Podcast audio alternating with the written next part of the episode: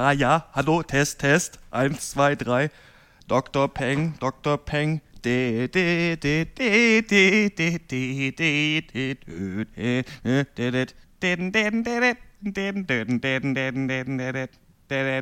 Peng, Dr. Peng, Dr. Peng.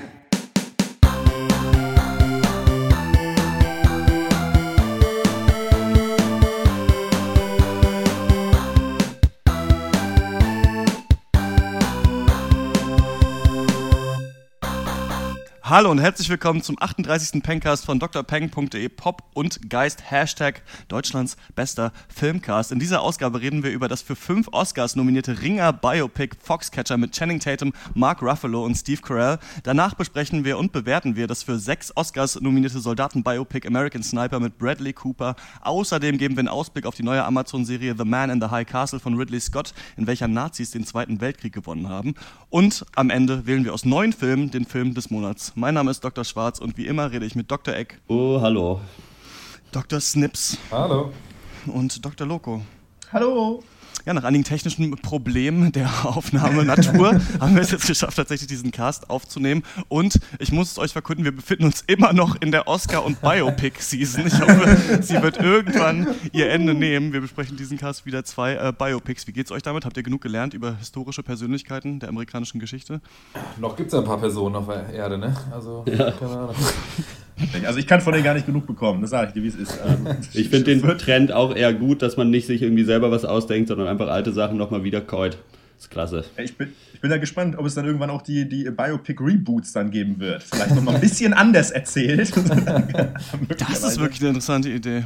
Na, man weiß es nicht so genau. Foxcatcher. Wer sich auf jeden Fall selber was ausgedacht hat, sind die Brüder äh, Duplass, Marc Duplass und äh, sein anderer Bruder, dessen Vornamen ich mir nicht aufgeschrieben habe, aber ist ja Jay. egal. heißt er. Wie heißt der? Jay. Jay, Jay Ja, Duplass. genau. Ähm, über deren Serie, wir sind übrigens mitten in den Film-News, falls ihr es noch nicht gemerkt habt, äh, Togetherness haben wir letzte Woche ge- gesprochen sie allesamt für scheiße befunden und HBO hat sich aber gedacht, nein, die erneuern wir für noch eine Season. Ähm, nicht nur das, sondern die Duplass Brothers sind scheinbar äh, gerade richtig gut drauf, denn Netflix hat vier Filme von denen bestellt. Also die produzieren äh, äh, und schreiben vier? Netflix-Filme. Abgefahren. Die hatten ja auch bei, bei? Transparent hatten die auch ihre Finger im Spiel, glaube ich. Und die ist ja auch eingeschlagen wie eine Bombe. Bei allen Leuten, außer mir. Stimmt, Ah, ja. Da überlegen wir immer noch, ob wir Transparent eigentlich nochmal machen müssen, ne, weil wir dir nicht vertrauen. Ja, äh, hinter deinem Rücken auch nicht treffen uns ganz jede sicher. Woche und überlegen uns, ob du nicht einfach äh, Unrecht hast. Aber ähm, wir können uns auch noch Ja, nicht was durchringen, tatsächlich mal zu gucken. Ja, aber also ich bin mir schon relativ sicher, dass du im Unrecht bist, aber ich habe den Startknopf noch nicht drücken können. Dr. Z hat die auf jeden Fall auch äh, Transparent jetzt auf Dr. Peng ja damals, äh, damals, wisst ihr noch, Kinder, im, äh, die besten Serien des letzten Jahres äh, beschrieben. Also wer davon nicht genug kriegen kann, kann sich das noch angucken. Ähm, Disney möchte, dass Chris Pratt Indiana Jones spielt. Die wollen Indiana Jones äh, rebooten und Chris Pratt ist der richtige Mann für den Job, sagt Disney. Sagt ihr das auch? Äh, ich sag erstmal, muss man Indiana Jones rebooten? Gute Frage. Ja, das ist, der Zug ist abgefahren, aber ich habe gerade kein Gesicht zu Chris Pratt im Kopf. Sag mal einer. Das ist der von Guardians of the Galaxy, äh, die, die Ah, Hauptperson. krass. Ja, gut, ich meine, er ist ja im Prinzip so eine Art junger Indiana Jones in Guardians of the Galaxy. Insofern ist er wahrscheinlich perfekt für die Rolle. Also ist, Ja, an sich ist es ja ein Comedy-Schauspieler, der jetzt halt ranerzogen wird zum neuen Superhelden-Held äh, oder zur Hauptperson. Und ich kann das eigentlich nicht begrüßen, muss ich sagen. Ich finde, das geht schon klar. Ich, Bradley Cooper Ja, war da auch, auch. sogar mal im Gespräch für, ähm, der ja auch ein Comedy-Schauspieler war, eigentlich mit Hangover, ne? Und macht jetzt irgendwie ernste Rollen. Ähm, klar, Chris Pratt ist ja in Guardians quasi Han Solo und äh, das ist ja dann auch bei Indiana Jones Ja. wieder so ähnlich. Ähm, ja, die Reboot-Zeit hört nie auf. Ich weiß nicht, ob man es äh, machen muss, aber vielleicht kann die neue Hollywood-Riege dem so ein bisschen einen besseren Style abbringen. Indiana Jones, der vierte soll ja so scheiße gewesen sein. Ich habe den damals geguckt, das war vor meiner Zeit als wichtiger Dr. Peng-Rezensent und fand den gar nicht so schlecht. Aber ähm, ich war auch Ja. nicht der größte äh, Indiana Jones-Fan. Der Film war natürlich sehr dumm, aber das hat mich damals nicht gestört. Ähm, was auch gerebootet wird, ist Fantastic Four. Und da ist seit gestern auch der neue Trailer draußen. Den habe ich euch ja aufgedrückt, diesen Trailer. Und ähm, bevor ihr sagt, wie ihr den fandet, will ich nur mal kurz erwähnen, wer an dem neuen Fantastic Four-Film alles beteiligt ist. Und das ist relativ interessant. Also die Regie führt da Josh Trank. Der hat diesen Found-Footage-Superheldenfilm Chronicle gemacht und ähm, macht auch einen Star Wars Spin-off 2018. Also ist dafür schon fest eingeplant, das zu machen. Dann haben wir Miles Teller, der jetzt beim äh, Oscar-nominierten Whiplash mitspielt, aber auch bei Spectacular Now mitgespielt hat. Jamie Bell kennen wir aus Turn The Story of America's First Spy Ring haben wir damals im zweiten Pankers, Ja, und, zusammen und natürlich gemacht haben. Billy Elliot, nicht wahr? Billy Ne? Elliot, Also, genau. Ja. I Und Can Dance. Snowpiercer. Und natürlich auch äh, Snowpiercer und äh, Nymphomaniac. Dann Michael B. Jordan, der war bei Chronicle dabei und auch bei Fruitvale Station, den wir im Pankers besprochen haben. Und Kate Mara. äh, 127 Hours und House of Cards, da spielt sie Zoe. Also quasi machen sie Ja. jetzt einen Superheldenfilm mit diesen ganzen Indie-Schauspielern. Findet ihr, der Trailer spiegelt das wieder? Nee. Weiß nicht, ich musste bei äh, dem Trailer so ein bisschen an die Serie The Flash denken, tatsächlich. So, aber ähm, ja, äh, ich fand die Fantastic Four aber auch einfach nie als Helden super geil. Das ist erstmal mein Hauptproblem, ganz ehrlich. Also, Also die Fantastic Four-Filme waren schon damals einfach unteres Mittelmaß und jetzt werden halt angesagte Indie-Schauspieler in die Rollen gecastet, alle in ihren Anfang, Mitte 20 und was soll das? Also es ist ein komisches Konzept, muss ich sagen und der Trailer hat Na, mich dort nicht umstimmen können. Ich fand den Trailer äh, nicht gut auf jeden Fall. Am Anfang so ein bisschen Interstellar-Style. Jemand fährt da über die Kornfelder und sowas, aber äh, wir müssen natürlich alle in den Weltraum. Ähm, DC, ach nee, das ist gar nicht DC, es ist äh, 20th Marvel, Century. Fox, genau. Die haben die Rechte für. X-Men, äh, Fantastic Four und Spider-Man. Ähm, ja, versuchen so einen ernsten Film jetzt draus zu machen. Ne? Ich weiß nicht, ob es gut funktioniert. Ähm, ich denke mal, wenn du bessere Schauspieler hast, kann das schon, kann das Ja. schon was werden und auch so einen jungen Regisseur. Aber ähm, bis jetzt sehen wir da eigentlich nur die gleichen halt, Superhelden. eventuell wollen sie Mhm. sich damit in Zukunft ein bisschen Arbeit einsparen, weil man dann nur ein ganz paar Szenen verändern muss, um das für jeden Superheldenfilm als Trailer zu benutzen. Einfach. auch wahr. Vielleicht wird das, vielleicht wird das passi- passieren, genau. Dann kommen wir zum ersten großen Thema dieses Podcasts und das ist Foxcatcher. Do you have any idea who I am? Some rich guy calls you on the phone. I wanted to speak with you about what you hope to achieve. What do you hope to achieve, Mark? I want to be the best in the world. Good.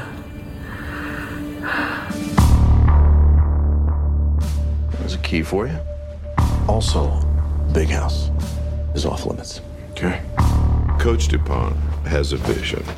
He would like Foxcatcher to be the official training site for the national team. What's he get out of all this? What are you thinking? This is it. This is all that we've that we've ever wanted. Mark, you have been living in your brother's shadow your entire life. It's your time now. Promise you. I'll give you everything I have. I am leading men, and I am giving America hope. I spent my lifetime looking for a father, and I have found one in John DuPont. It doesn't matter. The sport of wrestling is a low sport, and I don't like to see you being low. Why is there nobody in the gym? Yeah, no, I gave. You ungrateful ape. Wir befinden uns nicht nur in der Oscar-Zeit, sondern wie ich gerade gesagt habe, damit einhergehend auch immer noch im Biopic-Monat Januar. Es hört nicht auf nach Imitation Game, Unbroken, The Theory of Everything und For American Sniper und Selma, die wir auch noch besprechen werden, erzählt auch Foxcatcher eine wahre Geschichte. Und das ist die von Mark Schulz, Dave Schulz und John DuPont. Um diese drei Charaktere dreht sich eigentlich der komplette Film. Mark Schulz und Dave Schulz sind amerikanische Wrestler und das meint jetzt Ringer, also die ringen, nicht American äh, Wrestling mit hier äh, Hulk Hogan und diesen anderen Leuten. Was äh, lustig ist, weil der Film auch noch Fox Catcher heißt und in meiner Jugendzeit haben wir Catchen dazu gesagt. Also äh, Verwirrung und Verwirrung. ja, und es geht auch immer noch weiter. Niemand ist aber der Fox Catcher hier in diesem Film. Der Witz Und es- steckt im Detail. Genau, und auch in den Namen der Schauspieler. Denn Mark Schulz wird gespielt von Channing Tatum, kennen wir aus 21 Jump Street, und Dave Schulz wird gespielt von Mark Ruffalo, bekannt aus, äh, als Hulk zum Beispiel aus den Avengers-Filmen oder aus diesem tollen HBO-Fernsehdrama, was wir letztes Jahr besprochen haben und auch als einen der besten Filme des Jahres gesehen haben, äh, The Normal Heart, hat er auch gerade vor jetzt zwei Tagen, glaube ich, äh, wieder einen Award für bekommen. Also, ich rede in der Zukunft von Mark und Dave. Mark ist der jüngere Bruder, gespielt von Channing Tatum. Dave ist der ältere Bruder, gespielt von Mark Ruffalo. Die haben beide schon olympisches Gold gewonnen im Ring und bereiten sich auf die Weltmeisterschaft im Ringen vor. Und während Dave Schulz ein absolut sympathischer, kumpelhafter Haudegen ist, ja, der viele Freunde um sich schart, bleibt Mark Einzelgänger. Und ohne es auch nur eine Sekunde im Film wirklich zu sagen, hasst Mark seinen Bruder Dave über alle Maßen. Dave ist nämlich der bessere, erfolgreiche Wrestler. Eines Tages erhält Mark einen Anruf von John DuPont, der ist seines Zeichens Philatelist, Philanthropist, Ornithologe und Abkömmling der reichsten Familie von Amerika. Der hat auf seinem riesigen Grundstück in Pennsylvania eine Wrestling-Schule aufgebaut und möchte, dass Mark diese in Vorbereitung auf die Weltmeisterschaft leitet und dort dann äh, trainiert. John DuPont wird gespielt von Steve Carell, der auch für diese Rolle für einen Oscar nominiert ist und das ist einfach auch, weil man in dem Film erkennt man ihn fast nicht wieder. Also er hat so eine Nasenprothese auf und es scheint so, als wenn die Augenbrauen ein bisschen abrasiert oder sowas, eine ganz andere Frisur und ähm, eine andere Haltung spricht anders. Man kennt Steve Carell ja aus äh, zum Beispiel ähm, Jungfrau 40 männlich sucht, ne? Mhm. Und äh, noch vielen so anderen so Ami-Comedy-Filmen eigentlich, ne? Ja. Ähm, äh, Mark erhält er an dieser ja. Schule von den äh, Duponts 10.000 Dollar im Jahr. Und worauf ist denn Dupont aus? Ja, darauf, dass Amerika in der WM den blöden Russen endlich mal zeigt, was eine Hake ist. Denn wir befinden uns natürlich im Kalten Krieg 1987. Mark Schulz bleibt jetzt eben auf, auf dieser Wrestling-Schule, dieser Foxcatcher Farm und man merkt schon von Anfang an des Films, dass hier irgendwas ganz Bedrohliches am Gange ist. Und äh, wie Steve Carell diesen John Dupont spielt, das geht schon über Creepiness hinaus. Also wir müssen auf jeden Fall später darüber reden, ob es Overacting ist, was da passiert, aber äh, John Dupont ist so ein komischer Charakter. In allem, was er sagt, lässt er einem eigentlich so die Nackenhaare äh, aufsteht. Zum Beispiel sagt er sowas wie, ja, let's drink some alcohol now. Und das wirkt halt so wie ein Mensch, wie ein Alien, das nicht weiß, wie Menschen untereinander irgendwie miteinander reden. Und der ist einfach der komischste Typ. Und irgendwie ist äh, Mark dann dort geborgen schon, aber man merkt auch, dass sich hier was ganz Schlimmes anbahnt. Was dann am Ende auch passiert ist, der basiert ja auf einer wahren Geschichte. Also man kann, wenn man äh, den Wikipedia-Eintrag sich durchliest zu Mark und Dave Schulz, dann weiß man, was los ist, aber das wollen wir euch natürlich jetzt nicht verraten.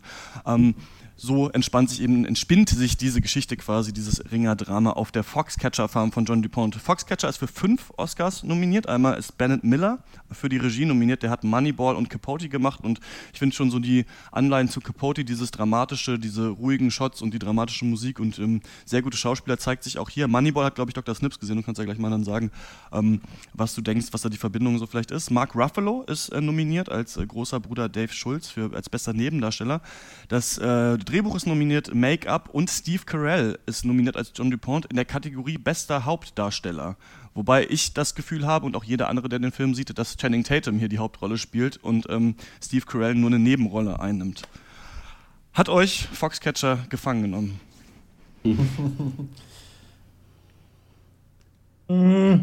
ja, naja, schon, würde ich mal sagen. Also gerade über die Schauspielleistung, da gibt es eigentlich wenig zu meckern. Sowohl Carell, Ruffalo als auch Tatum überzeugen, finde ich schon auf ganzer Linie. Über Carell reden wir ja gleich dann noch mal ein bisschen. Äh, angenehm, gerade im Hinblick auf Biopic Season, hat es hier mit denen, die, von denen, die wir geguckt haben, bis jetzt am wenigsten gestört, dass das halt irgendwie on a true story äh, basiert ist hat mich nicht so genervt, immerhin. Und, äh, ja, gut. Basiert Nein. ist. Ja.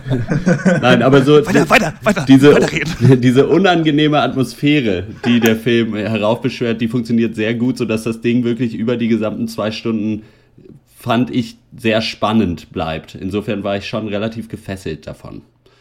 Ähm, die größte Stärke war für mich der Aufbau. Ich fand es faszinierend aufgebaut, das Psychodrama, so äh, labile Persönlichkeiten, zwischenmenschliche Abhängigkeiten, klar, Schauspielleistung sowieso. Ähm, aber die, die Exposition ist eben das, was für mich exzellent ist. Äh, und am Ende muss ich aber doch sagen, geht dem Film teilweise die Luft aus. So erstmal für mich als, als Grundeinschätzung. Ja, äh, stimme ich soweit auch bei allem zu. Witzig ist natürlich, dass äh, John Dupin äh, äh, als Ornithologe seines Zeichens selber krummer Vogel ist. Nicht wahr? das sind Geschichten, die das Leben schreibt. Ähm, ja, ich finde ich mag die Grund, mochte die Grundstimmung des Films, war alles super bedrohlich. Und es war und einfach diese mega befremdliche Liaison so zwischen Ringer Mark Schulz und John Dupont war halt schon einfach, ja, das war schon krass unangenehm, das an sich anzugucken, fand ich. Ähm, tolle Schauspieler und das Ganze eben stattfinden auf diesem unheimlichen, so fast mystischen Ort, so dieses Dupin-Anwesens. Also ähm, Problem war aber auch für mich so, die Luft geht im Film aus am Ende und ist so ein bisschen ja, wo ist der, ja, ist halt Biopic, wo ist der Punkt, so, ne? Mhm, das fand ich auch interessant. Dieses Anwesen ist total großartig, finde ich. Es wirkt so ein bisschen so, als äh, wenn man bei Wes Anderson zu Hause, der äh, total depressiv ist. Also diese, die Ausstattung des Films ist großartig. Auf diesem Anwesen sind ja so ganz, ganz viel Altes Mobiliar und ähm, dann so ausgestopfte Tiere und so weiter. Und man merkt schon, man ist hier irgendwo, wo man eigentlich nicht sein möchte. Und ich finde es ganz cool, wie Channing Tatum da zum ersten Mal reinläuft in diesen Turnschuhen und eigentlich so total fehl am Platz ist. Und ja. ich muss äh, Dr. Snips auf jeden Fall richtig zustimmen. Ich finde den Aufbau fantastisch dieses Films. Also du genau. hast die erste Szene und du siehst äh, Channing Tatum, wie er mit diesem Training-Dummy, mit dieser großen, was, zusammengerollten Matte, der Mattenwurst trainiert. Und ähm, du siehst in dessen Augen schon diesen Hass und diese Angst. Und ich finde, dass ich so eine Figur wie Channing Tatum, die da darstellt, ohne dass das viel erklärt wird, was er fühlt, kann ich mich nicht daran erinnern, sowas schon mal gesehen zu haben. Jemanden, der so viel körperliche Kraft eigentlich ausstrahlt, körperliche Präsenz und aber gleichzeitig diese Angst und Unsicherheit rüberbringt. Ich fand das ganz toll. Also ich finde, dass der Film eigentlich sowieso so eine, so eine Parabel oder eine Erzählung davon ist, wie man nicht aus seiner Haut raus kann, aus dieser Unsicherheit eigentlich, in der Channing Tatum sich begibt. Weil er hat ja eigentlich in seinem Sozialleben, das wird ja am Anfang super gezeigt, nur seinen Bruder. Mhm. Aber du merkst, dass er, dass er den eigentlich hasst und auch dieses Mitleid hasst, was sein Bruder ihm gegenüberbringt, der von Mark Ruffalo gespielt wird, der das wiederum fantastisch spielt und immer so sieht, ja, okay, ich habe hier diesen jüngeren Bruder und der ist nicht so gut wie ich, aber ich opfer mich eigentlich für den auf, ich bin immer für den da, so ich bin der Einzige, den er hat. Und das quasi diese Hand, die er ihm reicht, will aber Tatum nicht annehmen. Und es gibt am Anfang so ein als die sich das erste Mal richtig sehen und so trainieren, kurz, gibt es so eine ganz lange so One-Shot-Szene, wo die beide so trainieren oder ich glaube, Ruffalo dehnt Tatum da so ein bisschen, also hebt ihn so hoch, ja. dehnt seine Arme und sowas. Und ich finde das im ganzen Film wenn Charaktere so ähm, Ringenübungen miteinander machen, da immer deren Beziehung auch so reflektiert wird und gezeigt wird eigentlich so. Und das fand ich total stark auch. Ja, und äh, du sprichst es an, der Film erklärt nicht, also sondern handelt eher nach diesem Prinzip Show, don't tell einfach. Und das ist immer ein Zeichen für mich von, von Schreibqualität. Und in ja. weniger als zehn Minuten macht dieser Film eben aus Mark Strong einen echten facettenreich ausgearbeiteten Charakter, ohne dass er jemals irgendwie sagt, ja, er war aber ein Wrestler und er, er mochte seinen Bruder nicht. Und trotzdem weißt du, er stand sein Leben lang im Schatten seines Bruders, er sehnt sich nach seiner eigenen Identität, nach Unterstützung, Bestätigung, nach Zuneigung und dann führt der Film eben Jean Dupont ein, der wirklich, muss ich sagen, genial unaufdringlich auf eine gewisse Art und Weise auch von, von Carell gespielt wird. Der, er baut sich nicht über ihm auf, so als der emporragende Mentor, der sich über die Situation stellt, sondern er manipuliert Mark eben mit, mit, mit bedachten, ruhigen Worten und er sagt ihm eigentlich alles, was er hören will. Er, er gibt ihm alles, wonach Mark sich sehnt und man merkt trotzdem aber auch sofort, dass Dupont selber eine relativ instabile Persönlichkeit ist. Und aber die Beziehung, die die beiden dann haben, wie, wie Dupont dann Marc immer mehr an sich heranzieht, von ihm abhängig macht, äh, ist extrem subtil einfach dargestellt und clever. Und, und die Beziehung der beiden äh, kulminiert ja dann auch in deutlichen äh, homoerotischen Untertönen, eben unter diesem Deckmantel eher so einer Vater-Sohn-Beziehung. Es gibt zum Beispiel eine Szene, in der äh, Dupont nachts zu Marc kommt und sagt, er will jetzt mit ihm eine private Wrestlingstunde abhalten.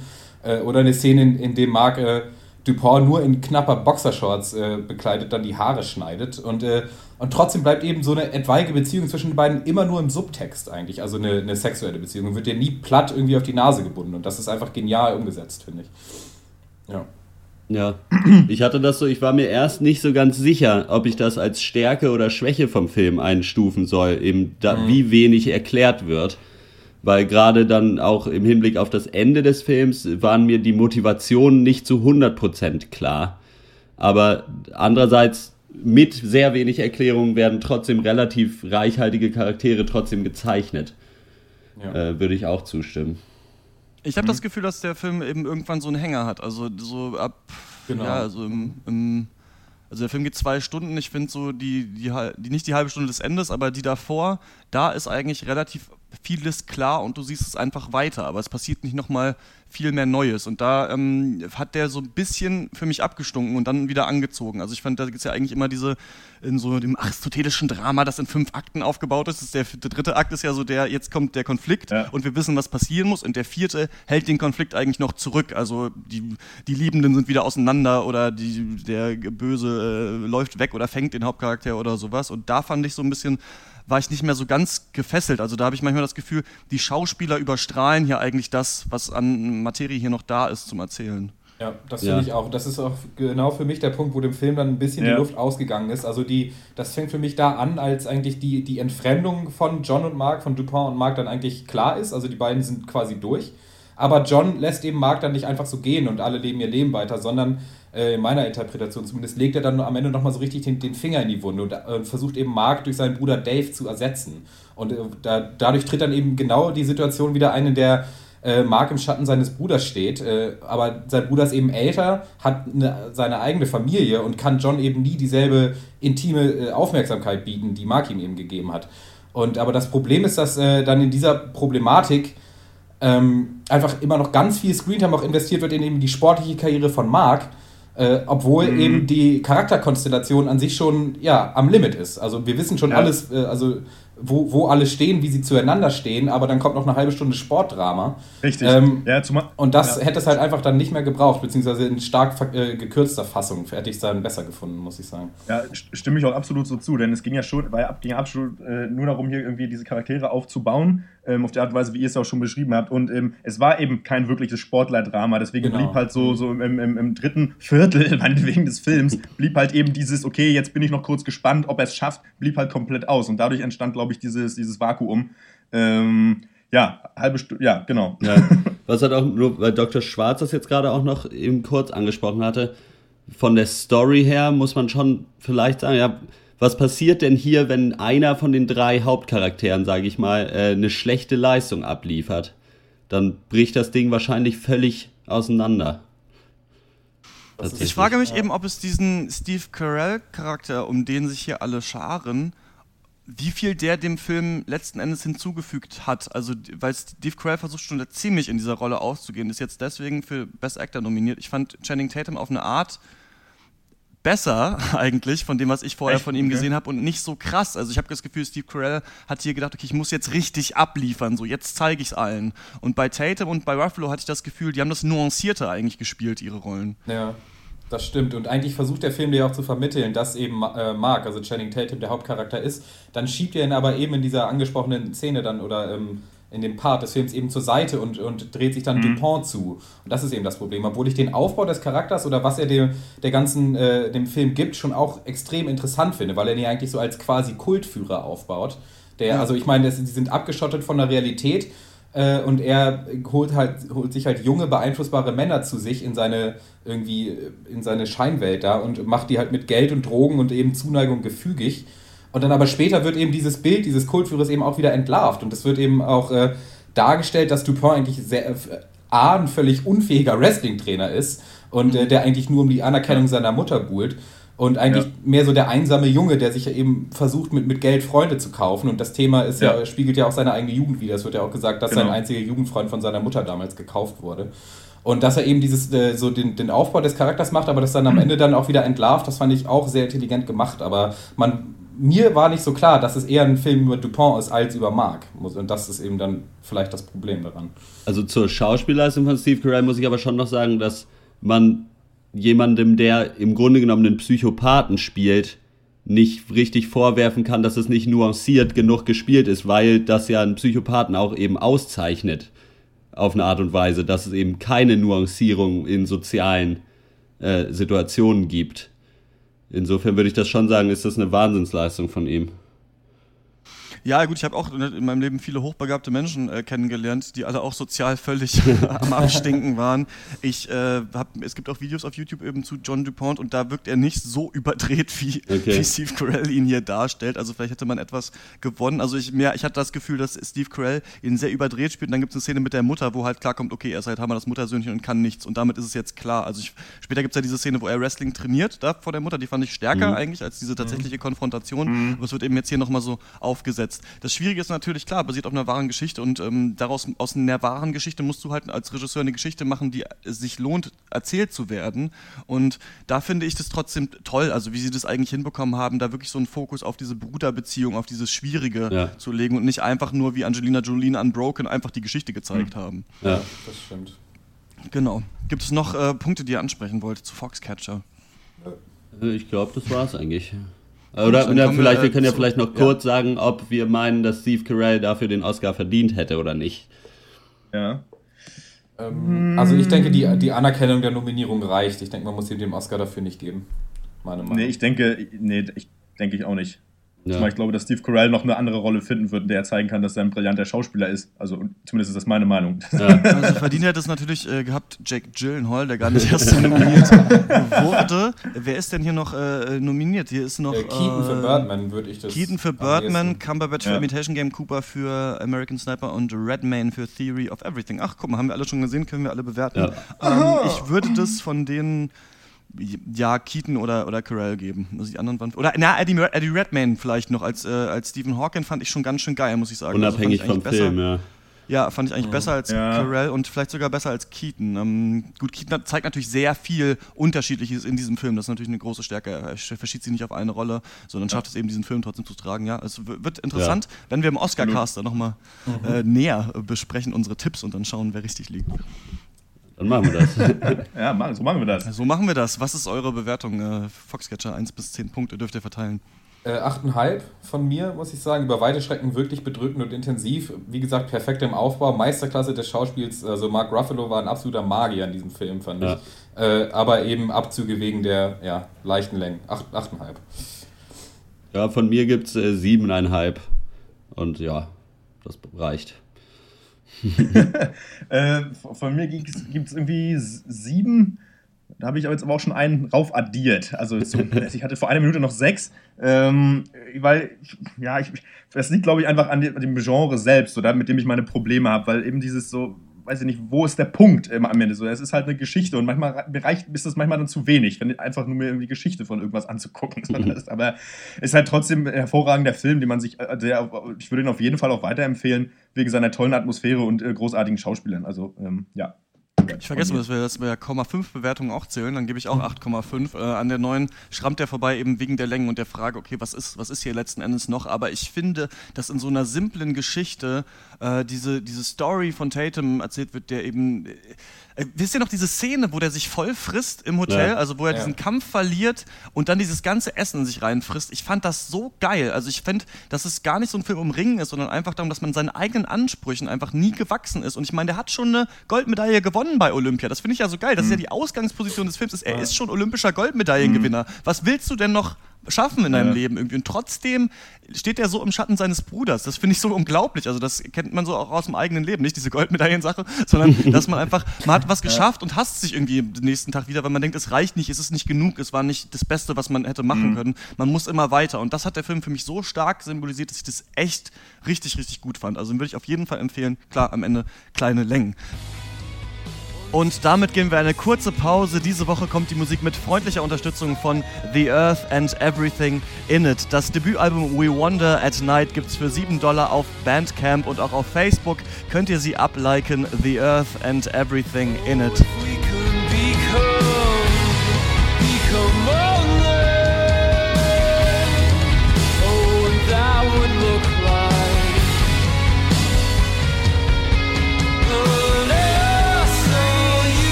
Dann ähm, kommen wir zum nächsten Film und das ist American Sniper. Let me ask you a question, Chris. Would you be surprised if I told you that the Navy has credited you with over 160 kills?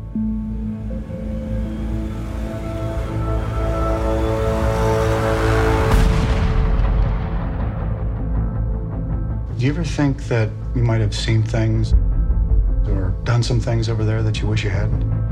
Oh, that's not me, no. What's not you?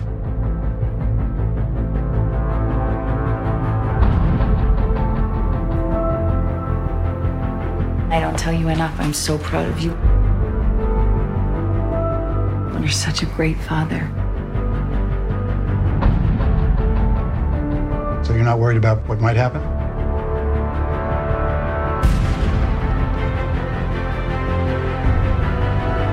I'm willing to meet my creator and answer for every shot that I took. I'll pick it up. Drop it.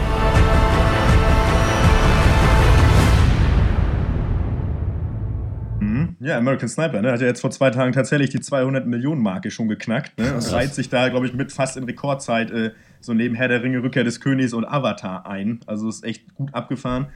Ähm, aber was ist American Sniper? Ähm, ist ein US-amerikanischer Spielfilm von Clint Eastwood.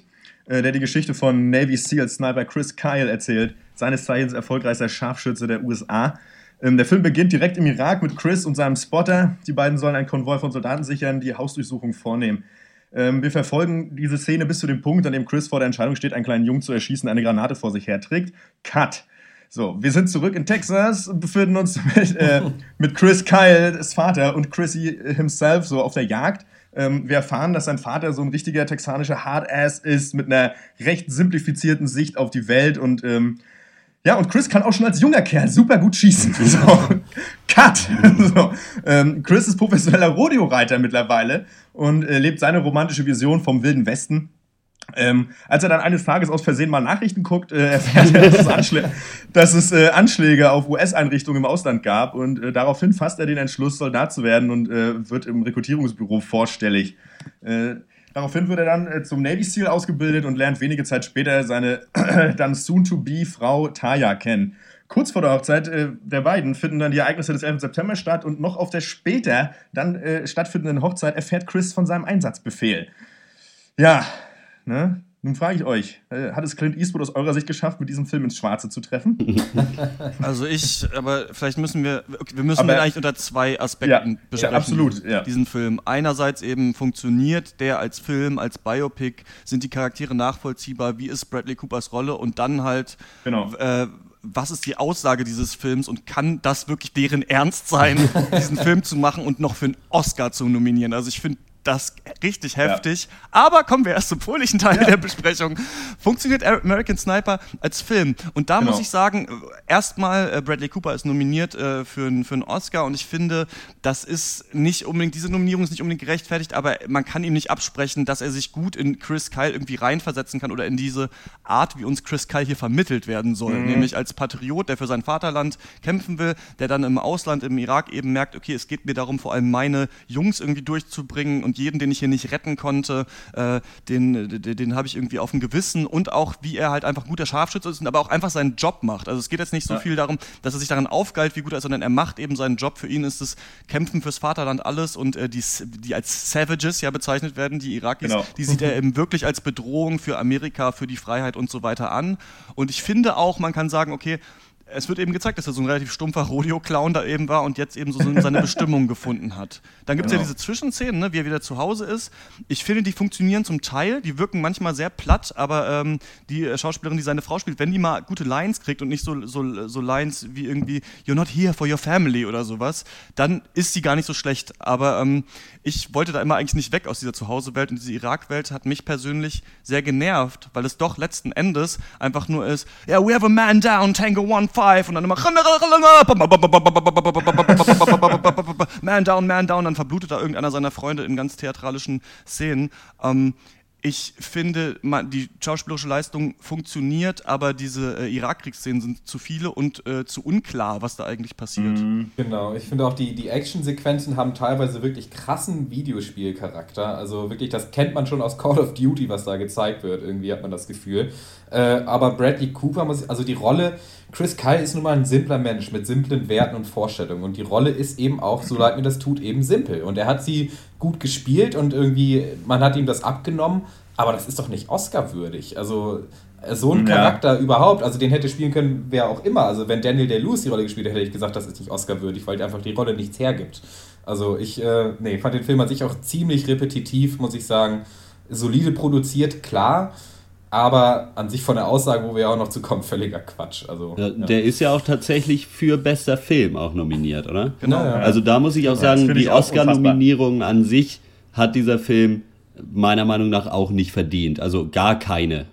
Äh, aber ich muss trotzdem sagen, dass zumindest so die erste Hälfte des Films über, oder eigentlich bis relativ, bis so zu den letzten 15 Minuten, fand ich den schon ganz okay anzugucken insgesamt. Also ich fand die Kriegsszenen, ja, natürlich war das simpel oder so, aber da greift dann halt auch wieder so dieses Jahr, es ist halt ein Biopic und so, also weiß ich nicht, ob das so tatsächlich da abgeht, aber das habe ich dem Film zumindest abgekauft, dass das halbwegs mhm. irgendwie äh, wahrheitsgetreu abgebildet wurde. Mhm. Insofern fand ich ihn auch beim Gucken eigentlich ganz interessant, sich das so anzugucken hätte mir aber gewünscht, dass es dann am Ende noch irgendwie zu einem anderen, also dass der Konflikt oder dass da irgendwie mehr Konflikte auftreten. Ich meine, da weiß ich nicht, wie das bei Chris Kyle anscheinend war, ist tatsächlich nicht so. Aber dann, äh, das geht dann direkt in diese Aussage nochmal rüber, geht es halt auch einfach nicht. Kann man nicht machen. Ich denke, ich finde es schwierig, solche Filme heutzutage noch rauszubringen und äh, auf, so komplett apolitisch. Also da habe Ja. ich ein Problem mit. So bei Unbroken war es mir egal, weil der weil das schon so lange her ist, irgendwie, keine Ahnung. Ähm, aber hier ging das für mich gar nicht. Also es ist echt so ein generischer, moderner Kriegsfilm, finde ich.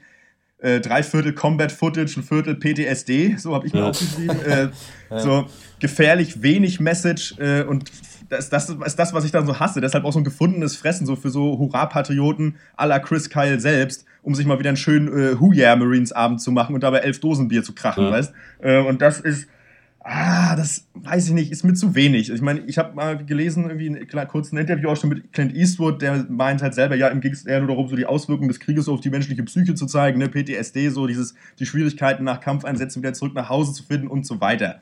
Aber Ähm, auch da hätte man doch mehr Aber das drauf macht er ja auch nicht, der Film. oder? Das ist ja das also ich meine, naja, so in Ansätzen schon, aber hm, Ich fand das naja. nicht schlecht, als er da auf dieser Gartenparty da relativ gegen Ende sitzt und du hörst halt immer noch die Kriegsgeräusche und seine Frau erzählt ihm was und du merkst, er hört nicht zu und er denkt dann irgendwie, dieser Hund bringt jetzt seinen Sohn um oder sowas. Also dieses so Mhm. immer on the edge sein, immer denken, du bist im Krieg, so hier passiert Ja. was. So, das fand ich ganz cool. Aber dass er, gut, wahrscheinlich hat Chris Kyle selber nicht eine Sekunde reflektiert, was er da gemacht hat irgendwie Ja. im Irakkrieg. Ja. Aber ähm, fand ich schon schwierig. Also man muss den Film schon komplett subsumieren unter das ist Chris Kyles Sicht und Chris Kyle ist halt scheinbar echt ein unreflektierter Massenmörder. So. Ja. Also weiß ich Ja, nicht. genau. So, äh, natürlich, natürlich kann man einen Film darüber machen, ja, das, also ich finde, wir gehen jetzt mal äh, schon über diese äh. Bewertungs-, ja. also die, die, die Message, die der Film quasi versucht zu vermitteln. Natürlich kannst du einen Film machen über einen patriot patriotischen Soldaten. Ich sage nicht, dass alle Amerikaner, die in den Krieg gerannt sind, scheiße sind, ist natürlich Schwachsinn. Sind auch nicht alle deutschen Bullen, Kacke oder sonst was so. Leute sind in ihren Rollen, Leute glauben, sie verteidigen ihr Vaterland und natürlich sind Leute im Krieg immer auf beiden Seiten verblendet. Aber genau das zeigt dieser Film Ja. nicht. Also, Nee. dass Ja. du quasi, wie, wie ist es denn wohl im Krieg? Ist es entweder so, dass halt die Amerikaner im Recht sind so und alle Iraker sind halt irgendwelche wilden Idioten oder glauben die eben auch, dass sie für das Richtige kämpfen? Und das kommt halt vielleicht ein, in einer Szene mal ein bisschen vor, dass da jemand, dieser eine Scharfschütze kurz, wenn er da in seinem Haus ist und du siehst, er hat auch eine Familie so. Das Ja. kommt so ein bisschen mal durch, aber sonst gibt es das in dem Film gar nicht. Also die Iraker werden hier als irgendwie Savages Ja, behandelt und wenn da schon so geredet wird, dann war da bestimmt auch noch mehr rassistischer Unterton, den Eastwood dann sich dann eben nicht äh, getraut hat abzubilden, um diesen Film eben schön rund zu machen. Ja. Ja, das stimmt. Und das ist eben, was eben aufgebaut wird, was der Film dir schildert, ist halt wirklich, wie du sagst, kompromisslos einseitig. Amerikaner sind Helden, Irakis sind Wilde. Aber äh, trotz zweieinhalb Stunden Runtime verschwendet der Film keine einzige Minute damit, dich davon zu überzeugen, warum ich das dann, warum ich das denn glauben sollte oder warum das denn wirklich so ist. Und äh, wie ich auch Dr. Loke sagt, das ist vollkommen apolitisch. Der Film ist nicht, für mich zumindest, nicht klar pro oder anti-Krieg.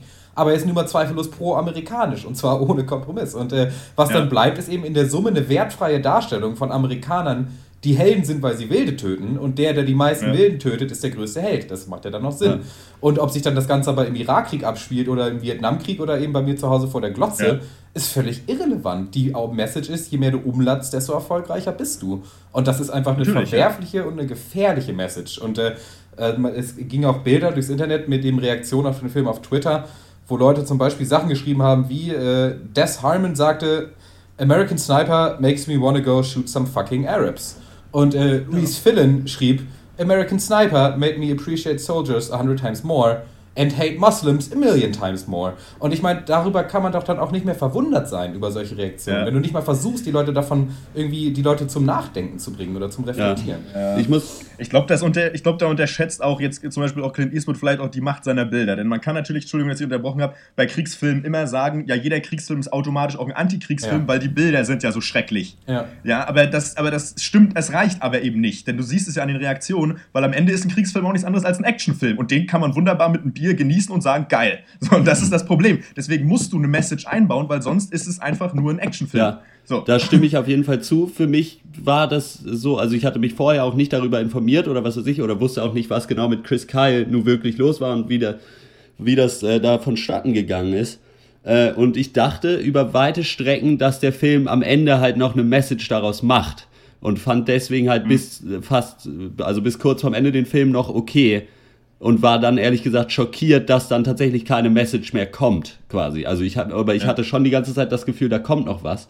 Eine Sache, die ich auch noch sagen wollte, ist, dass er ganz am Anfang in der ersten Szene so ein bisschen auch angedeutet wird, dass es halt auch der Konflikt ist, so, wo er dann, ob er den kleinen Jungen erschießt oder nicht. Also ob der wirklich eine Gefahr darstellt oder nicht, so dass eben beim ja. Krieg auch zivile die Zivilbevölkerung leidet, dass es äh, vielleicht noch ein bisschen auch mehr in die Richtung geht, aber es wird in diesem Film außer in einem Satz nicht einmal erwähnt, ob eventuell ja. bei diesen 100, über 160 confirmed Kills von Chris Kyle vielleicht auch mal ein Unschuldiger dabei war oder so.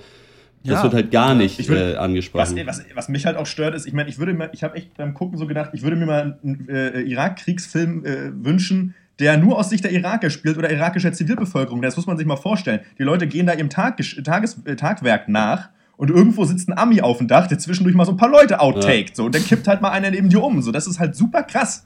Und ähm, das wird einfach, weiß ich nicht, hier ist jeder Iraker halt nur ein Ziel. So, das ist, da wird überhaupt nicht darauf eingegangen, dass das Menschen sind mit ihrer eigenen Agenda, genau wie Chris Kyle. Das ist einfach eigentlich scheiße. So, ja, und auch die Begründung dieses Krieges überhaupt. Also ja, der eben. Krieg wird ja also geführt, um irgendwie gegen den Terror aber es ja. ist eben nicht so, dass sich der Irak als Nation entschieden hat, irgendwie die Twin Towers da äh, abzubomben. So, das ist schon ja. eine Interpretation, die Amerika da, äh, da muss ihn dann da ja. irgendwie uns äh, halt aufgedrückt hat. Und ich bin kein Verschwörungstheoretiker, ja. Also ich sage nicht, alles wird nicht nur wegen Öl und sonst was, aber das ist ja schon so der absolute Bullshit-Angriffskrieg ja vor allem gewesen, halt, den es irgendwie gab und dass ja wirklich in der Literatur und auch in der Forschung halt, dass ein sehr differenziertes Bild existiert dazu. Und das wird hier eben nicht gesagt. Und du kannst natürlich, also was der Film ja macht, ist nicht nur, er zeigt eben nicht nur einfach den Krieg, ohne ihn zu kommentieren, dann hätte man es anders zeigen müssen, sondern er zeigt halt nur den Krieg aus der Sicht eines patriotischen Amerikaners. Und ja. da muss man sich letzten Endes fragen, natürlich kann man sagen, diese Sicht gibt es und die darf dargestellt werden. Aber Diskriminierung und zum Beispiel Sexismus und sowas oder Rassismus ist immer eine Sache der Macht. Ja? Also natürlich kannst du sagen, es gibt Schwarze, die sind rassistisch gegenüber Weißen, ja. Aber die haben halt nicht die komplette Macht über das Fernsehen und über Hollywood. Also ja. deswegen musst du halt wenn du sowas machst, sollte man eine Aussage treffen. Ich sage nicht, dass in jedem Film eine starke Frau irgendwie äh, vorkommen muss, so, aber man muss sich eben schon bewusst sein, das verstehen eben viele Leute nicht, die weiß nicht, weiß, männlich und heterosexuell sind, verstehen eben nicht, dass du schon halt in der absoluten Machtposition bist. Also so wie ja. du halt bist, das ist schon das gesellschaftlich akzeptierteste, was es gibt, wenn du dich um einen Job bewirbst oder irgendwas anderes machst. So. Und deswegen ist es gerade wichtig, bei solchen Sachen und vor allem bei so einem Film da irgendwie eine Aussage zu treffen. Das hat doch Eastwood auch scheinbar schon mal gemacht. Also es gibt doch diesen ja. Flags of Our Fathers und Letters from Iwo Jima, wo ja. der Zweite Weltkrieg aus beiden Sichten gezeigt wird. Mhm, genau. Und hier geht er eben einen Schritt da wieder zurück ja. so und ich finde Find wirklich ich also das noch für einen Oscar zu nominieren und jetzt macht er auch noch so viel Geld das ist echt schwer. Und ich habe das Gefühl, dass nur der Titel American Sniper vielleicht noch so im europäischen Feuilleton mhm. Leute denken lässt, okay, das muss ein Antikriegsfilm sein, wenn der so heißt. Ja. Also, ja. ne? Und Amis aber denken, ja geil, American Sniper. So, und man so irgendwie versucht, den zu vermarkten. Ja, und das Ding und die ist Härte ja ist dann noch, dass Clint Eastwood sich äh, hinstellt und zu Papier gibt, dass American Sniper ein Antikriegsstatement abgibt weil er eben, wie Dr. Loke schon angeschnitten hat, weil er eben die betroffenen Soldaten nachher in die Zivilisation zurückkehren müssen und der Krieg sie eben dann verändert hat. Und, äh, und ich würde auch Dr. Eck zustimmen, dass eigentlich jeder Film, der realistisch Krieg zeigt und die Folgen von Krieg darstellt, an sich schon ein Antikriegsfilm ist. Aber das Problem ist ja in Nummer A die komplette Einseitigkeit und B, ja. dass gerade Chris Kyle eben nie negativ beeinflusst dargestellt wird, außer und das ist eben das, das Größte, was sich der Film traut. Manchmal, nachdem er viele Leute getötet hat, ist er traurig.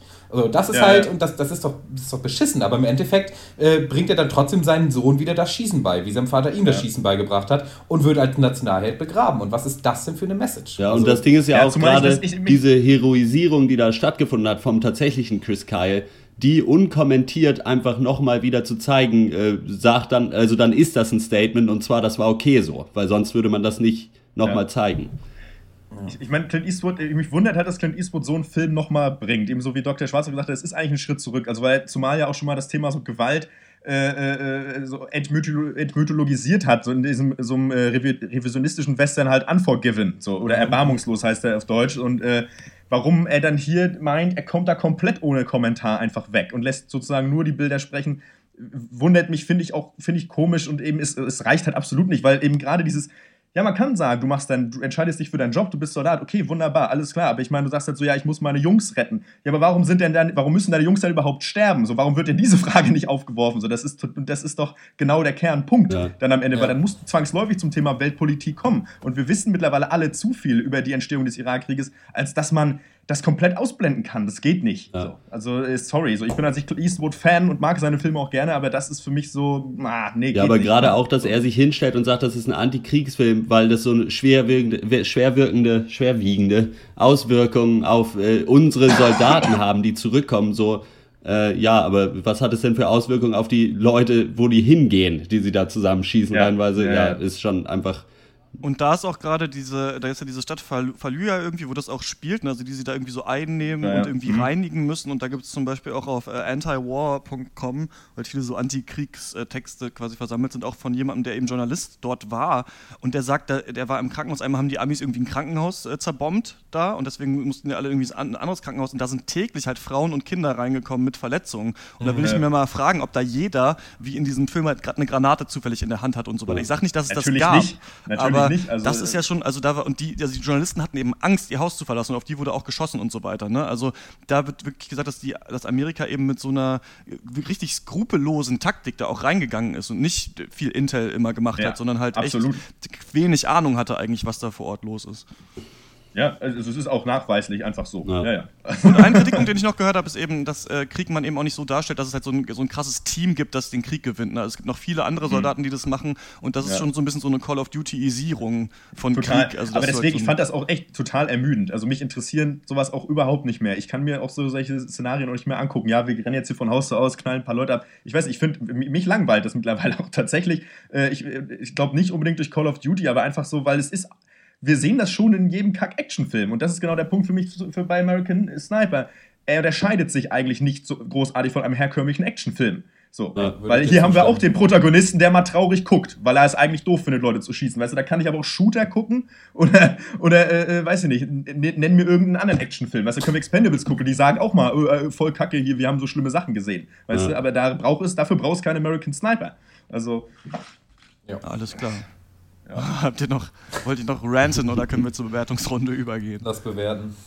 Was gibt ihr dem Film? 1 bis 10. Eins von zehn von mir, weil ich irgendwann nur noch aufs Ende gewartet habe und weil es den Film nicht gebraucht hätte und ich ihm auch niemandem empfehlen würde.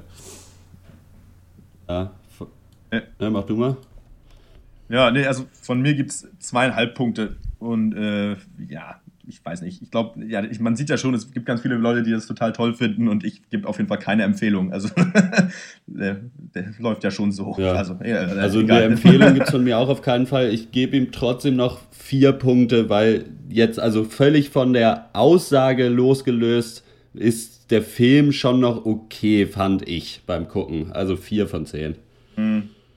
Ja, also ich äh, gebe hier keine Punkte für diesen Film, wirklich als, äh, auch wenn ich nicht so wichtig bin in der Weltpolitik, aber ich finde, irgendwo muss man Statements halt so machen und ich finde, das kann man wirklich niemandem anbieten und ich finde, es unterscheidet, ich meine, diesen Film gab es schon mal, das war ein Film im Film Inglourious Bastards, der hieß Der Stolz der Nation, da ist Ja, Daniel stimmt. Brühl, ein. Scharfschütze, äh, der unglaublich viele Leute tötet, der, der Beste, der wer Stimmt. so, also Stimmt, äh, ja. das hat ungefähr die gleiche Aussage getroffen, ohne, getroffen, ohne zu sagen zu wollen, dass die Amerika Nazi, dass Amerika Nazi-Deutschland ist, aber ähm, viel mehr Aussage ist hier nicht zu finden. Dann kommen wir zum nächsten Thema und das ist die äh, neue Amazon-Serie The Man in the High Castle. Frank,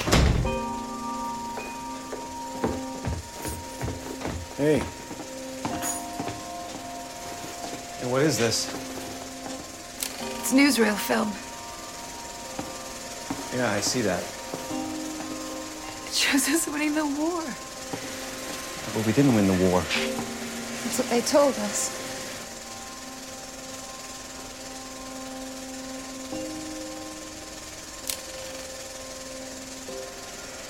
Jesus, I know what this is. What? The man in the high castle. Who? So, some guy Ed told me about. He makes these anti-fascist movies. Makes them GIs in Times Square. No, I know they look real, Yeah, they look real because they are real. but they can't be. Can they? The Man in the High Castle ist äh, eine von Amazon produzierte Science-Fiction-Serie, basierend auf dem gleichnamigen Buch von äh, Philip K. Dick. Sie fällt ins äh, Science-Fiction-Untergenre der Alternativweltgeschichte und beschreibt ein Szenario, in dem die Achsenmächte den Zweiten Weltkrieg gewonnen und daraufhin Amerika unter sich aufgeteilt haben. Und die Westküste wird dabei von den Japanern kontrolliert. Ost- und Mittelamerika ist das Great Nazi-Reich und dazwischen befindet sich eine schmale neutrale Zone. So viel zur Geografie. Ähm, die Serie spielt in den frühen 60er Jahren und wir verfolgen abwechselnd Juliana Crane aus äh, dem japanischen und Joe Blake aus dem Deutschen Reich, äh, die sich beide aus verschiedenen Gründen dem geheimen Widerstand gegen das äh, Regime angeschlossen haben. Und beide treten auch unabhängig voneinander die Reise, die neutrale Zone an. Und beide sind vor allem auch im Besitz einer Kopie des äh, streng geheimen Films The Grasshopper Lies Heavy äh, der von unbeschreiblicher Wichtigkeit für die Widerstandskämpfer ist, man weiß aber nicht warum, und äh, angeblich von einem Mann kreiert wurde, den man nur unter dem Namen The Man in the High Castle kennt. Und äh, in der neutralen Zone kreuzen sich dann ihre Wege, doch das Regime hat ihre Fährte bereits aufgenommen. Was äh, sagt ihr zu The Man in the High Castle? Bevor Dr. Eck anfängt äh, abzuhaten, will ich sagen, dass ich das eigentlich eine echt solide Serie finde. Also ich Jo. finde, Alma ist die Idee echt smarter eigentlich. Also die, die Achsenmächte Ja. haben, haben den Krieg gewonnen, so das hat man ja schon mal in manchen Videospielen oder Sachen schon mal so gehört als Idee, aber hier ist es eben durch, durchgeführt und ähm, ja, lustigerweise ist ja Amerika dann auch so da, so wie in den 60s, aber mit so ein bisschen Nazi-Emblemen und sowas. Und klar muss man sagen, das sieht alles nicht super krass authentisch aus und so weiter, aber ich finde eigentlich, dass die Serie das genug ernst nimmt, diese Sache, und auch ein bisschen Politik mit reinbringt mit den Japanern und den Deutschen eben, oder du triffst eben auch ja dann so äh, Leute, die so wehrmachtsmäßig unterwegs sind, ein Kopf, der ist dann aber total nett und sowas, also schafft es schon damit zu spielen. Und was ich der Serie wirklich auch zugute halten will, ist, dass ich finde, dass, dass der Plot ganz spannend ist und ein bisschen unvorhersehbar, also eben diese beiden Personen kriegen diesen Film und die Mhm. verändern sich schon noch im Laufe dieser, dieser ersten Folge schon, Charaktere müssen sterben und am Ende kommt noch irgendwie was Großes raus. Und in, auf diesem Film, den sie sich angucken, hat ja Amerika den Krieg gewonnen, so wie es in der richtigen Zeit ist. Und man fragt sich so, okay, was ist da, was ist da los, weil diese Bilder sehen nicht gestellt aus, äh, hat, hat Amerika vielleicht den Krieg gewonnen, leben die in so einer Scheinwelt, was ist, was ist hier irgendwie los? Und ich finde eigentlich, dass ich das, so viel kann ich dazu sagen, eigentlich ganz gern mochte, ich weiß nicht, ob ich die Serie weitergucken werde oder überhaupt kann, denn das ist ja von Amazon Instant Video, haben sie ja letztes Jahr auch schon gemacht, haben die so ähm, zehn äh, Piloten produziert für quasi zehn Serien und ähm, ein paar davon gehen dann in Produktion. Letztes Jahr war das Transparent, da haben wir äh, im ersten Cast, den wir zusammen gemacht haben, im April darüber geredet, als Dr. Snip sich die Folge angeguckt hat. Und ähm, ich glaube, Mozart in the Jungle wird auch produziert. Ähm, und so kann man sich jetzt, könnt ihr auch alle da draußen euch auf Amazon Instant Video diese Serien angucken, umsonst und dann quasi voten und entscheiden, welche produziert wird. Aber äh, Dr. Eck, wie fandst du das? Ich, weiß gar nicht, warum hier das so angekündigt wird, dass ich so haten werde. Das stimmt gar nicht. Also ich fand äh, schon langweilig auf jeden Fall. Aber es war insgesamt für einen Piloten war es schon ganz stimmig. Ich werde mir das aber auf jeden Fall nicht weiter angucken, weil ich das einfach nicht, ich habe nicht das Gefühl, ich brauche noch eine Serie oder so dystopisch so ein bisschen und, und das klassische so die Unterdrücker gegen die Rebellen weiß ich nicht, hat mich einfach nicht interessiert. Aber ganz so viel Hate habe ich nicht. Bisschen viele, ja, die Klischees vielleicht, dass halt auf der japanischen Seite alle Kampfsport machen und Tee trinken und auf der deutschen Seite wird in Uniform an großen Maschinen gearbeitet. Aber ja, also für mich war das nix, aber es war jetzt nicht irgendwie qualitativ war es nicht so schlimm. Ja, ich fand das Setting auch ganz interessant oder finde es auch noch ganz interessant. Ähm, äh, pf, meine Befürchtung ist aber, dass der Rest am Ende trotzdem komplett austauschbar sein wird. So siehe äh, America's First Spyring. So, ähm, da- das ist halt wieder das, es halt so ist mit Serien. Es gibt halt viel zu viele, so, es ist viel zu wenig gute. Und äh, ja, Leute lassen sich halt neue Settings einfallen, damit sie dann den restlichen, äh, den, den alten Kaffee wieder aufkochen können. Das ist ja immer so meine Befürchtung und ich glaube, das wird hier auch passieren. Ich fand es auch eher langweilig, aber auch eben, weil es auch man es auch alles schon tausendmal gesehen hat, nur hier jetzt halt mit Japanern und Nazi-Uniformen so und in den 60ern und ja, aber es ist trotzdem eine gute Serie. ich finde ich ganz schwierig mit Ja, Serien wie immer gerade. kommt es natürlich bei Serien noch viel stärker als bei Filmen darauf an, ob die die Prämisse wirklich zusagt. Und bei mir war das hier der Fall, muss ich sagen. Und wenn man das erstmal akzeptiert hat, dann in Amerika, kontrolliert von Deutschen und Japanern, dann fand ich auch den Look wie, wie, wie Dr. Schwarz auch ziemlich überzeugend eigentlich. Klar, in der deutschen Hälfte sind überall Hakenkreuze dran geklatscht. Und in der Ja. japanischen gibt es halt Tee und Aikido. Aber insgesamt, also in der Summe, weil die auch im, relativ detailreich schon auch gemacht ist, so die Settings, fand ich das dann doch eine sehr gute visuelle Umsetzung eigentlich. Und, aber ich ähm, fand die Charaktere überhaupt mehr. Hm. ja, die Charaktere, ähm, gut, die waren noch, sind noch Ja. re recht eindimensional, finde ich. Aber das Ja. ist eben ein Pilot, da werden Leute vorgestellt. Mhm. Das ist nun mal so, wie es ist. Und, äh, auch und die Darstellung auch der Bösen war ein bisschen klischeebeladen. Also der, der Obergruppenführer, der macht natürlich nichts außer Foltern und Morden. Klar. Aber ähm, die Geschichte an sich, also jetzt mal unabhängig von dem Setting, war war irgendwie wunderbar, so, so retro-klassisch irgendwie. Widerstand gegen Regime, geheime Missionen, verdeckter Ermittler, Double Crosses und mich hat das schon ein bisschen in den Bann gezogen, muss ich sagen. Tatsächlich. Ja. Dann War ja einfach. Naja, Die größte Frage, die sich halt hier stellt, finde ich, bei diesem Setting ist, warum hier keine deutschen C-Promis mitspielen als Nazis. Also Ralf Möller, Ralf Möller, Schmitz oder Ottfried Fischer, come to mind, finde ich, die hätte man hier gerne als Nazis irgendwie in Nazi-Uniform nochmal stecken können. Das finde ich das größte Versäumnis, was hier irgendwie Ridley Scott äh, hatte. Ähm, relativ interessant, dass es von Ridley Scott ist. Ne? Er hat irgendwie überall seine Finger im Spiel, aber kann nie zu alter Stärke irgendwie wieder, wieder ähm, aufsteigen. Dieses äh, Originalbuch, äh, The Man in the High Castle, auf Deutsch hat das noch einen lustigeren Namen, ähm, äh, habe ich jetzt aber vergessen, von, äh, ist ja von Philip K. Dick, ist ja einer der bekanntesten äh, Sci-Fi-Autoren und wird auch äh, als so sein Meisterwerk eigentlich gesehen. Ich hatte davon noch nie gehört. Ähm, ich ja, also ich habt ihr da noch viel äh, zu, zu Nein, sagen so nee, zu dieser. Serie? Ich finde, man kann Nee. dafür eine Empfehlung aussprechen, wenn sie produziert wird. Ähm, ich würde dafür meine Also- Stimme geben, obwohl ich die anderen neuen Sachen nicht Die hat gesehen relativ habe. gute Man- Kritiken gekriegt, also wird die also kann man davon schon Ja. ausgehen, dass sie eventuell weitergeführt wird. Ja, und ich meine, wir haben ja, den, wir haben ja den gesehen, was sonst noch so mit in den Ring gestiegen ist. Und ich glaube, da trifft es auch nicht die falsche Serie. Ne? Also ich meine, das klang jetzt von mir jetzt auch ein bisschen verrissartig, aber äh, es ist schon auch solide. So, ne? Und äh, wie ja. Dr. Schwarz auch gesagt hat, und ich glaube, Dr. Snips ja auch, da kann man schon auch eine Empfehlung geben. Das ist nicht die schlimmste Zeitverschwendung, wenn man sich eine Serie und, anguckt. äh, also das Buch soll ja wirklich ein ziemlicher Renner sein. Insofern kann es schon auch sein, dass da storytechnisch vielleicht noch was Interessanteres passiert. Ich hätte Ja, vielleicht ganz absolut, gerne, wenn ja. Dr. Snips das einfach weiterguckt und dann, falls es noch richtig gut wird, kann er ja Bescheid sagen.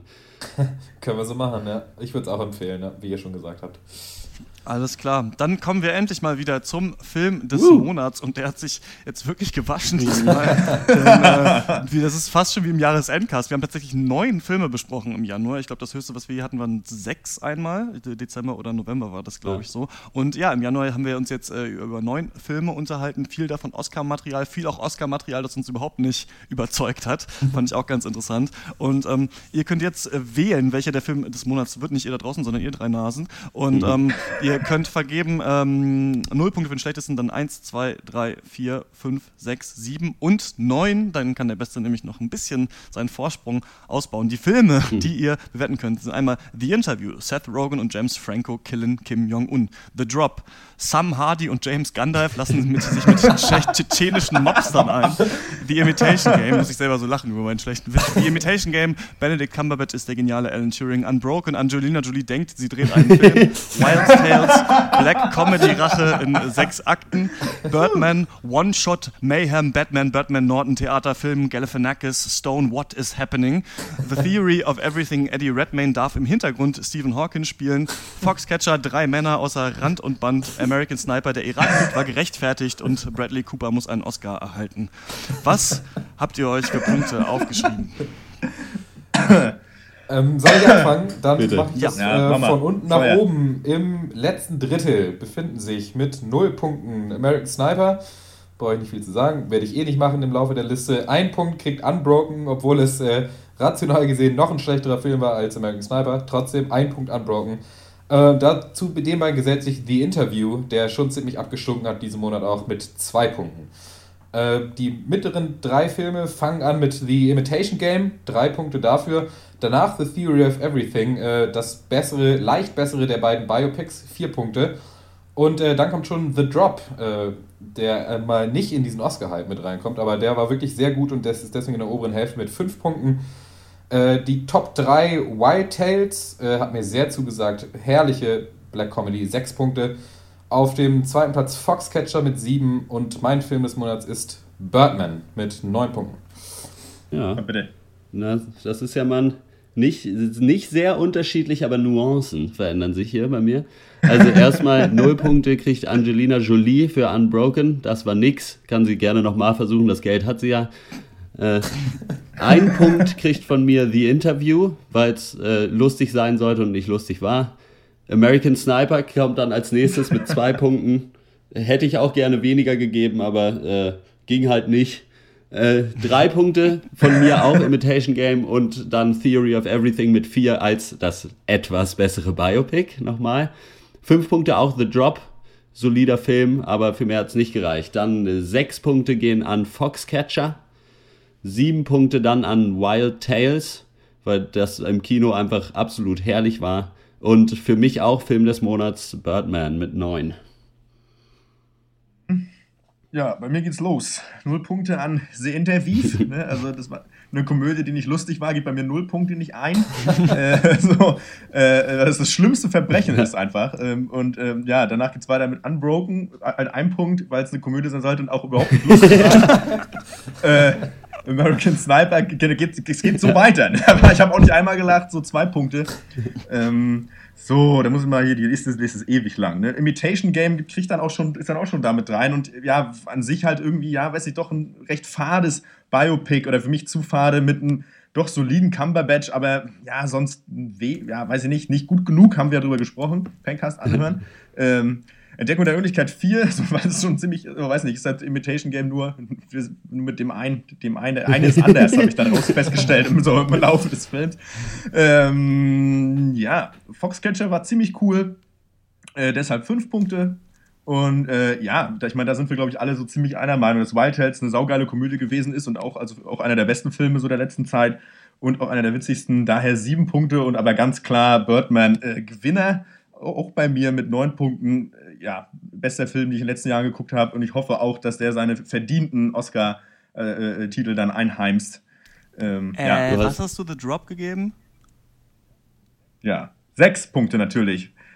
Sechs Punkte für The Drop. Und jetzt ja. ist meine Punktvergabe. Und da ist auf dem letzten Platz American Sniper mit null Punkten.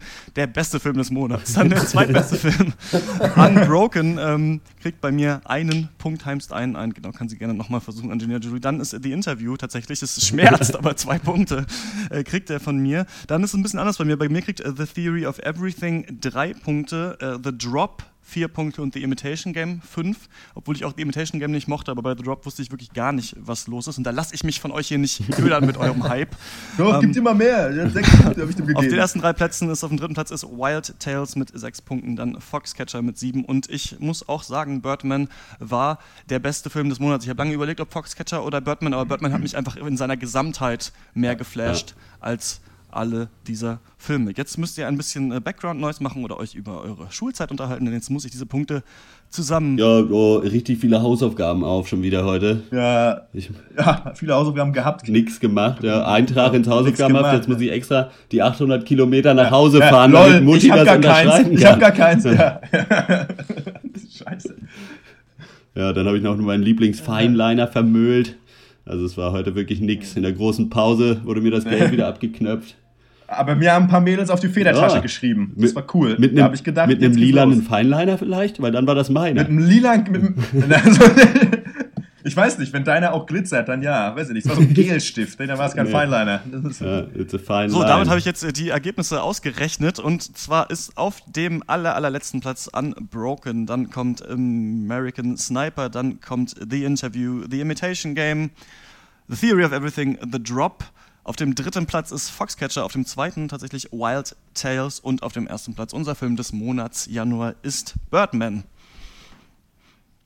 Und der wird ja am Oscar-Rennen auch jetzt sehr hoch gehandelt. Also es war ja immer so die Frage, ob Boyhood oder Birdman da äh, viel einheimst. Und Birdman hat äh, die Führung quasi bei diesen ganzen anderen kleinen Awards, die jetzt sind. Also kann man auf jeden Fall gespannt sein, was den Best Picture Award abräumt. Vielleicht ist es natürlich aber auch American Sniper. Das wäre halt richtig hart peinlich einfach, wenn American Sniper für besten Film ausgezeichnet wird. Dann kommen wir zur Abschlussrunde. Was sonst hat euch popkulturell bewegt diese Woche?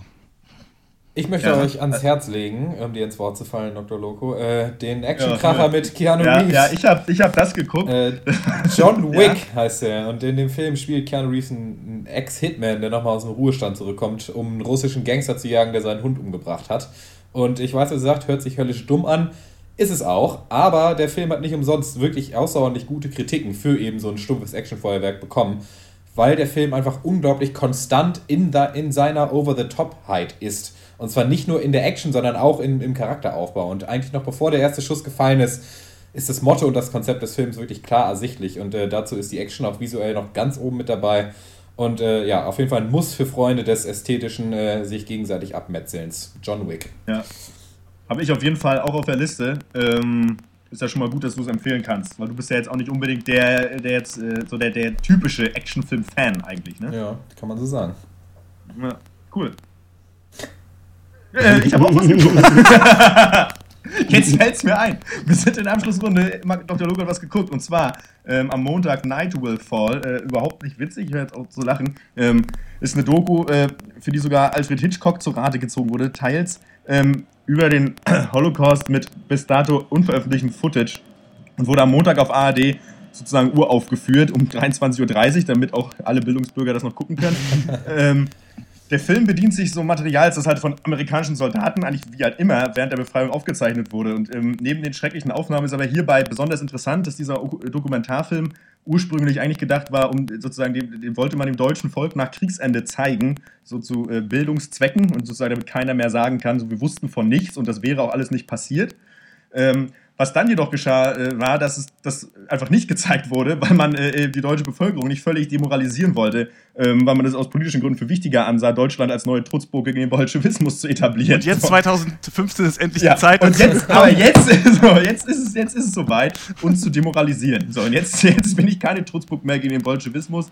Ähm, ja, äh, ja, ich meine, was heißt Empfehlung? Ist gut, schlecht. Es waren schon neue Bilder und die waren auch in ihrer, also wirklich fürchterlich ähm, anzusehen. Und ähm, ich weiß nicht, ich habe selber auch für mich das Gefühl, es schadet nicht, sich einmal im Jahr doch nochmal solche Dokumentationen anzugucken, denn äh, man neigt auch manchmal so dazu, dass es irgendwie, weiß ich nicht, auch zu, selbst für sich zu vergessen. So, und wenn man das aber nochmal, diese Schrecken, die kann man sich einmal im Jahr nochmal geben, um eben nicht zu vergessen. Und dafür taugt diese Dokumentation sehr, sehr gut. Denn die ist wahnsinnig eindrücklich und äh, ja, Puh, ist halt harter Tobak.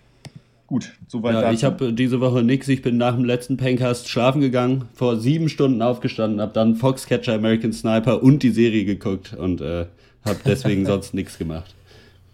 Ich war natürlich mega fleißig in meiner Rolle als Bildungsbürger und Rezensent und habe mir ein zweites Mal, äh, ne, ein drittes Mal sogar, Der Herr der Ringe, die zwei Türme angeguckt. Und äh, ich habe den Film bis jetzt eben zweimal schon mal gesehen. Einmal 2002, als er rausgekommen ist, und einmal vor zwei Jahren und einmal jetzt. Aber vor zwei Jahren die Extended-Version, jetzt nochmal die normale. Und ich muss sagen, ich hatte schon beim ersten Mal recht, äh, der Film ist zu lang, eine halbe Stunde. In der einer halben Stunde da, wo alles schon klar ist, ne? die beiden sitzen auf den Bäumen, die anderen sind da mit Gollum unterwegs und die, die Aragorn ist in den Fluss gefallen, dann wird einfach alles nochmal gezeigt. Warum?